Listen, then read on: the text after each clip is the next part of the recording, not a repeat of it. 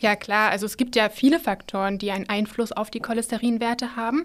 Und davon macht die Ernährung nur gerade mal so 10 bis 15 Prozent aus. Hallo und herzlich willkommen zum Vita Moment Podcast, dein Podcast für Ernährung, Gesundheit und Wohlbefinden. Hier sind wie immer Caro und Susanne für euch. Endlich Frühling. Damit stehen auch die Osterfeiertage vor der Tür. Viele Familien haben ihre eigenen Traditionen und auf jeden Fall zählt dazu, Ostereier zu suchen. Egal ob bunte Ostereier oder aber auch die herzhaften, ob als Deko oder im Baum versteckt. Doch gerade die herzhafte Variante hat nicht den besten Ruf. Zu viele Eier sollten wir auf gar keinen Fall essen, sonst droht ein hoher Cholesterinspiegel. Bei uns erfährst du heute, was wirklich dran ist am Cholesterin-Mythos und ob Cholesterin wirklich so schädlich ist, wie wir immer denken. Also bleib dran und viel Spaß beim Zuhören.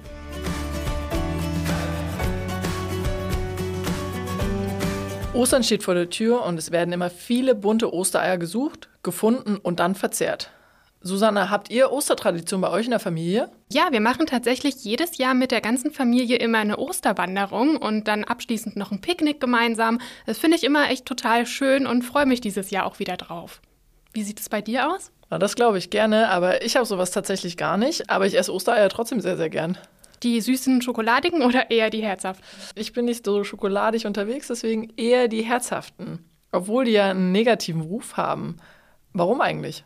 Ja, das stimmt, weil viele denken bei Eiern ja immer sofort ans Cholesterin und an den zu hohen Cholesterinspiegel, der wiederum mit gefährlichen Erkrankungen zusammenhängt, wie zum Beispiel einem Herzinfarkt oder Arteriosklerose. Da ist natürlich auch viel Wahres dran, weil wenn wir zu viel Cholesterin im Körper haben, lagert sich das im Blut und in den Gefäßen ab, was dann eben zu Gefäßverkalkungen führen kann und zu den ernsthaften Gesundheitsschäden, wie Durchblutungsstörung, Herzinfarkt, Schlaganfall. Aber einmal ganz kurz zur Erklärung, was ist Cholesterin überhaupt? Cholesterin ist ein fettartiger Stoff und ist lebensnotwendig für unseren Körper. Es hat viele Funktionen bei uns, ist ein Hauptbestandteil unserer Zellmembran, ist sehr, sehr wichtig für die Herstellung von Hormonen für die Bildung von Gallensäure, nur durch die Gallensäure können Fette verdaut werden und da ist Cholesterin ein Grundbaustein für. Und Cholesterin ist die Vorstufe für Vitamin D. Das heißt, wir brauchen es für gesunde Knochen, ein gesundes Immunsystem und generell einen gesunden Körper. Was wichtig zu wissen ist und was wir uns auch unbedingt jetzt für unser Thema vor Augen führen müssen, ist, dass wir ungefähr drei Viertel des gesamten Cholesterins selbst im Körper produzieren. Also der Herstellungsprozess findet vor allem in der Leber statt. Aber das heißt gleichzeitig, dass wir nur ungefähr ein Viertel des Cholesterins überhaupt mit der Nahrung zu uns nehmen. Dass es gar nicht das zugeführte Cholesterin ist, was unsere Werte so explodieren lässt, wenn wir einen hohen Cholesterinspiegel haben, sondern größtenteils auch das Cholesterin, was wir im Körper selber produzieren. Was da natürlich ganz wichtig zu wissen ist, dass wir ganz viel freies Cholesterin in unserem Körper transportieren. Das wird hin und her transportiert zu Zellen und weg von Zellen. Und dafür sind zwei wichtige Eiweißstoffe zuständig, die sogenannten Lipoproteine. Und das hat wahrscheinlich jeder schon mal gehört, denn das nennt man auch HDL und LDL. Das sind die Abkürzungen dafür. Was der Unterschied ist zwischen HDL und LDL, ist die Dichte dieser Transportproteine. HDL ist ein Partikel mit sehr, sehr hoher Dichte und LDL ist ein Partikel mit sehr, sehr geringer Dichte. Komischerweise wird das LDL als böses Cholesterin bezeichnet und das HDL als gute. Aber ist das denn so, Susanne? Sagt man tatsächlich immer so. Da gibt es sogar ganz lustige Eselsbrücken. Man kann zum Beispiel sagen, so HDL steht für hab dich lieb oder LDL dann für lass das lieber.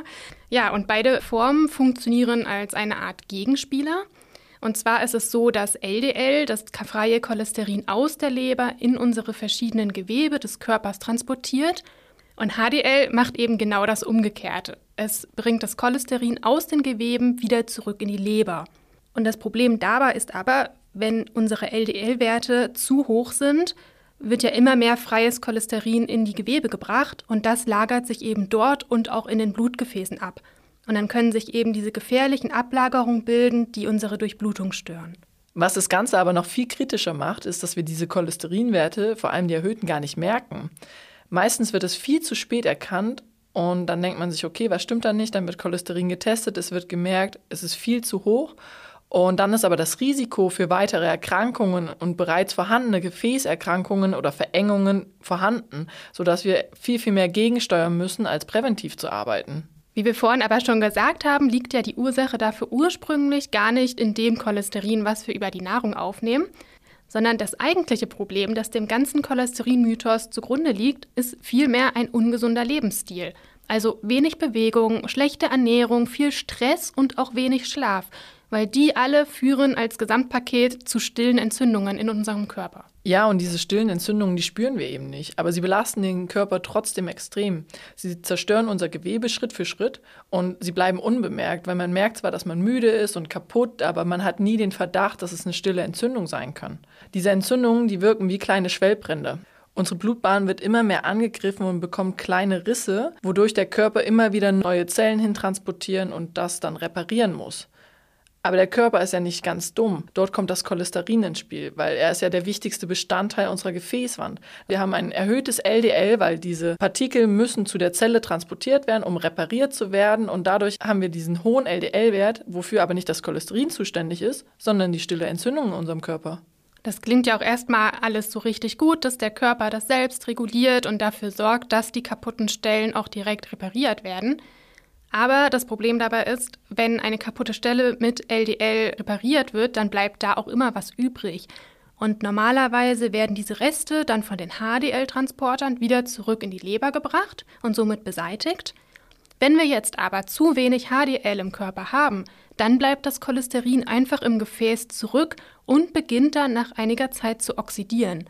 Es dauert so ungefähr zwei bis fünf Tage, bis das LDL anfängt zu oxidieren das heißt eben auch, je länger das im Blut herumliegt, desto höher ist das Risiko dafür. Da geht dann der Kreislauf weiter, denn das oxidierte LDL wird von unserem Immunsystem erkannt und das Immunsystem merkt, okay, der gehört nicht dazu, das müssen wir angreifen und sendet Makrophagen aus.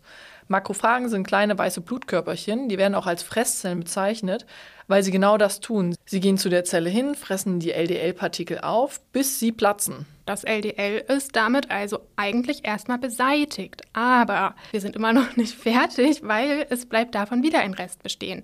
Und dieser Rest wird an Kalzium gebunden, damit es eben nicht weiter im Blut herumwandert.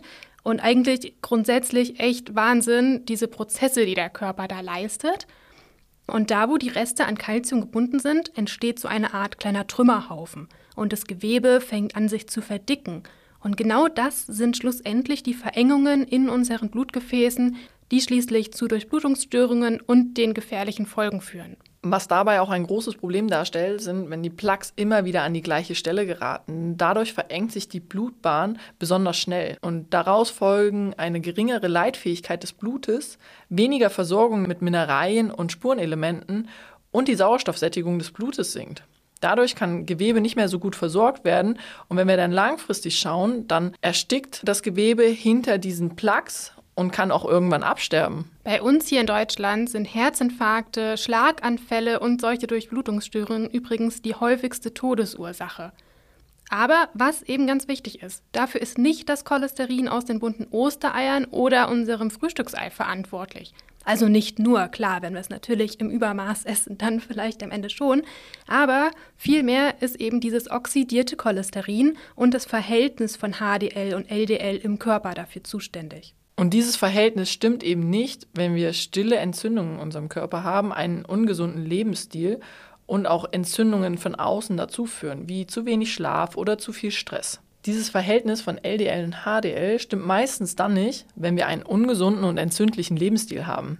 Vor allem dadurch entstehen nämlich diese stillen Entzündungen und setzen den ganzen gefährlichen Prozess, den wir eben geschildert haben, in Gang. Und dadurch entstehen diese gefährlichen Gefäßablagerungen. Also spricht gar nichts dagegen, dir zu Ostern das ein oder andere bunte Ei zu gönnen. Eier enthalten zwar Cholesterin, aber es geht vielmehr darum, einen gesunden Lebensstil zu führen und das Cholesterin in Schach zu halten.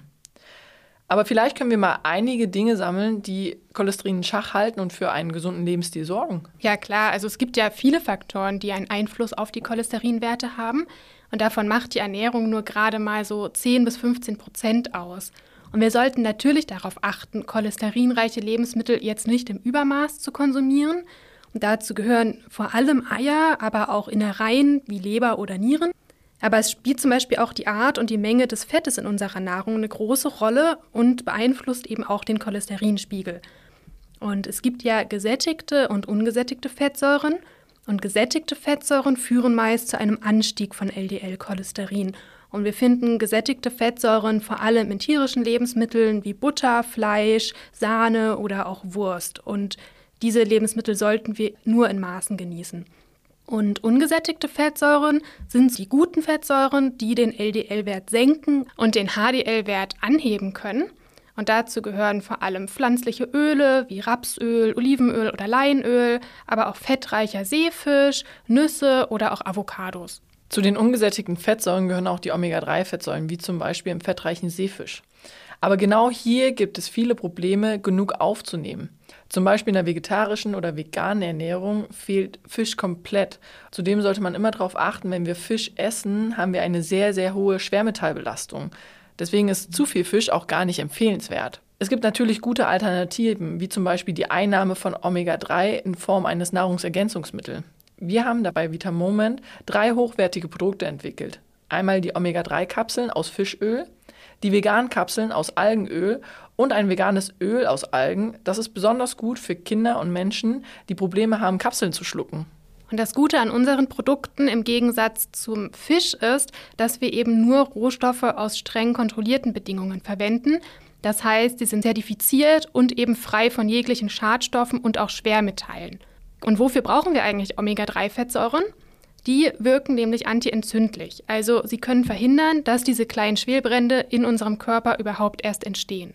Ein weiterer entzündungshemmender Faktor ist Kurkumin. Das ist der gelbe Farbstoff der Kurkuma-Wurzel und hat ebenfalls eine antientzündliche Eigenschaft und ist ein komplett natürlicher Stoff.